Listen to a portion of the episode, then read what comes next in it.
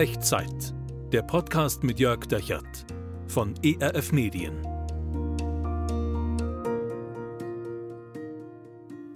Hallo, herzlich willkommen zu Echtzeit. Mein Name ist Jörg Dechert und hier sind 10 Minuten Zuversicht für dich, kurz vor dem Abgrund. Das ist so das Thema, über das ich heute mit dir nachdenken möchte. Ich glaube, Zuversicht können wir besonders brauchen, wenn wir so kurz vor dem Abgrund stehen, in den Abgrund blicken. Das kann vielleicht eine scheinbar ausweglose Situation sein, vor der du stehst. Kann auch eine tiefe Frustration sein darüber, was man so im eigenen Leben, im eigenen Herzen wiederfindet. Ich glaube, Abgründe können ganz verschieden sein, ganz verschieden sich auf tauchen, also sich auszeichnen. Und heute und in den nächsten Echtzeitfolgen möchte ich mit dir zusammen so ein paar Abgrundsituationen anschauen, hineinschauen und genau dort am Abgrund oder sogar im Abgrund neue Zuversicht tanken. Und wir tun das, wir tun das mit einem Mann zusammen, der Jona heißt. Und das ist eine der ersten absurdesten Geschichten im Alten Testament. Und ich finde, jeder, der schon mal irgendwie in einem Kindergottesdienst war, kennt die Geschichte von Jona und dem Fisch. Und für manche ist das ja sogar ein Argument, die Bibel gar nicht ernst zu nehmen, sondern so als Märchenbuch abzutun. Ich finde, der Fisch ist gar nicht so das Entscheidende an der Jona-Geschichte. Um den Fisch geht es im Kern gar nicht, sondern um Abgründe. Um Abgründe des Lebens, Abgründe des Glaubens und Abgründe des menschlichen Herzens. Heute, heute möchte ich dich einladen, mit mir zusammen mal in die Jona-Geschichte reinzugehen, reinzutauchen und äh, dass wir uns zusammen anschauen, die Frage, vor welchem Abgrund landen wir eigentlich, wenn wir uns im Leben verrennen. Wenn wir uns im Leben verrennen. Kennst du das? Ich kenne das. So das sich verrennen. Immer noch ein Schritt, noch ein Schritt, noch ein Schritt und man ahnt irgendwie, es fühlt sich falsch an, es geht in die falsche Richtung und trotzdem kriegt man nicht hin, kriegt man es nicht hin, umzudrehen und wieder zurückzugehen. Also, wenn ich etwas tue, das ich eigentlich nicht tun sollte, aber das konsequent immer weiter, wie geht Gott eigentlich damit um? Steht er abwartend daneben? Schreibt er mich ab? Oder holt er mich zurück? Lässt Gott mich in mein Unglück rennen? Oder bringt er mich zur Umkehr? Das sind so Fragen, die schauen wir uns jetzt zusammen an. Also, auf zu Jona. Er ist ein Prophet zur Zeit des assyrischen Großreichs in der Antike und Jona, Jona erlebt, was viele auch gerne erleben würden. Er bekommt eine ganz direkte wörtliche Ansage von Gott. Und ich lese das vor. Das Buch Jona im Alten Testament, Kapitel 1, Abvers 2. Gott sagt zu Jona: Mache dich auf und geh in die große Stadt Ninive und predige gegen sie, denn ihre Bosheit ist vor mich gekommen. Aber Jona machte sich auf und wollte vor dem Herrn nach Tarsis fliehen.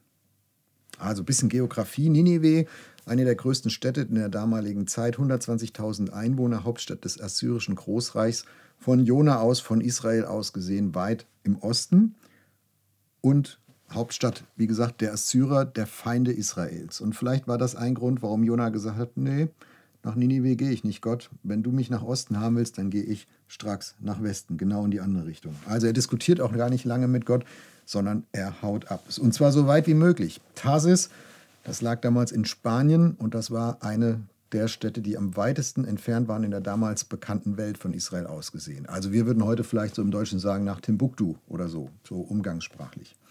Also dahin floh der Jona. Und Gott seufzt nicht und Gott zuckt nicht mit den Schultern und Gott sucht sich auch nicht einen anderen Propheten. Gott verliert den Jona nicht aus dem Blick. Du kannst vor Gott nicht entkommen. Er ist genau da, wo du bist. Und er lässt dir deine Freiheit. Er lässt uns laufen aber er verliert uns nicht aus dem Blick. Und er bleibt an dir interessiert. Und das tut er bei Jona auch.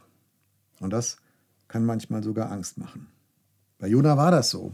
Vers 4 geht es weiter. Der Herr ließ einen großen Wind auf das Meer kommen. Also da entsteht ein Sturm. Jona ist mit dem Schiff unterwegs nach Tarsis mit Seeleuten und die Seeleute beginnen zu kämpfen.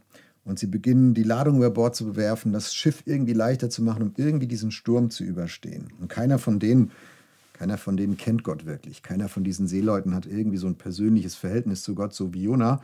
Jona, der pennt unten in der Kabine und die Schiffsleute, nachdem sie die Ladung über Bord geworfen haben und der Sturm immer noch nicht aufhört und es immer noch gefährlicher wird, die fangen an zu beten. Zu irgendwelchen Göttern, irgendwelche, die sie mal gehört haben, die sie kennen.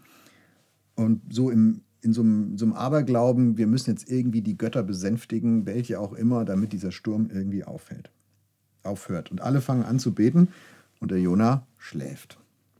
Solange, bis der Kapitän runter in die Kabine kommt und ihn unsanft weckt und sagt, Vers 6, was schläfst du? Steh auf, rufe deinen Gott an. Vielleicht wird dieser Gott an uns gedenken, dass wir nicht verderben.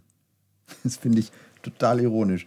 Der Einzige, der einen direkten Draht hätte zu dem Gott, der was ändern könnte, der, der schläft, der Jona.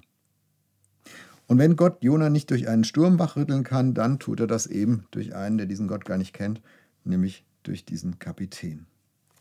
Und Jona fängt an, sich zu erklären, wer er ist und dass er von Gott weggelaufen ist und dass er eigentlich ein Prophet ist und dass er Gott eigentlich ganz gut kennt. Also was er getan hat und dass Gott anscheinend ihn immer noch im Blick hat und nicht locker lässt und dieser ganze Sturm eigentlich nur wegen ihm ähm, aufgekommen ist.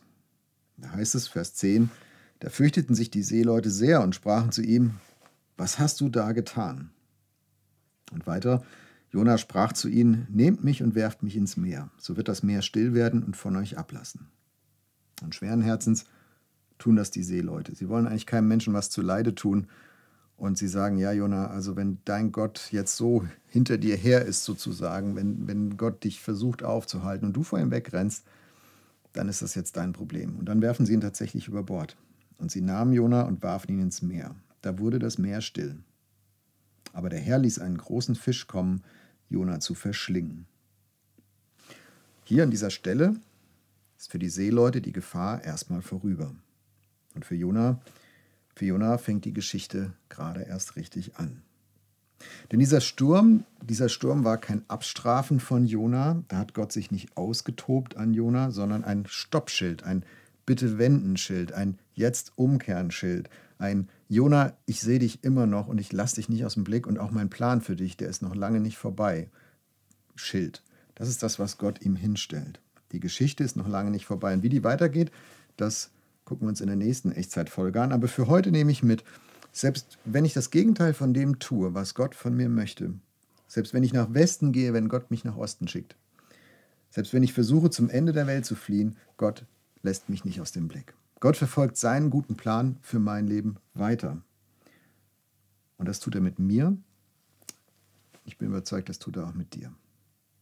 Und wenn du magst, dann lass uns das im Gebet mal aufgreifen. Und vielleicht möchtest du das Gott sagen. Vielleicht ist dir beim Zuhören so eine, eine, ein Lebensbereich, eine Geschichte eingefallen, wo du sagst, ja, genau da bin ich eigentlich gerade unterwegs nach Tarsis.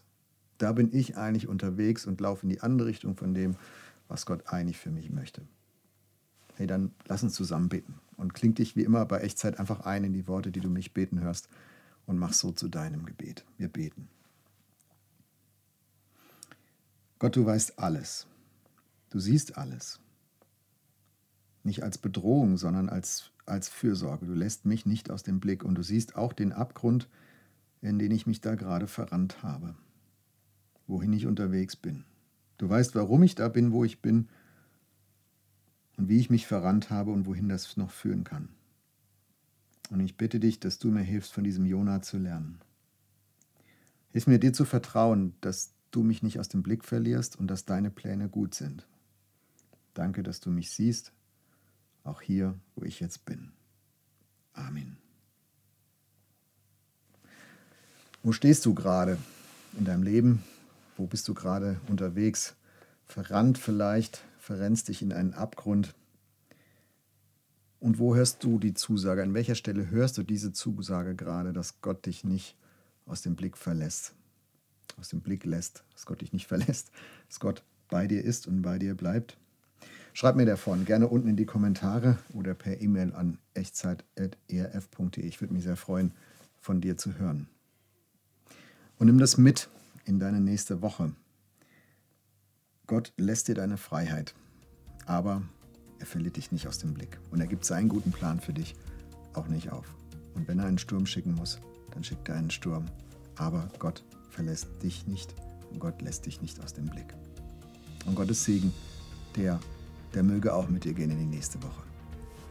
Der Herr segne dich und behüte dich. Der Herr lasse sein Angesicht leuchten über dir und sei dir gnädig. Der Herr erhebe sein Angesicht auf dich und schenke und bewahre dir seinen Frieden. Amen. Das war Echtzeit. Zehn Minuten Zuversicht für dich. Der Podcast mit Jörg Dechert von ERF Medien.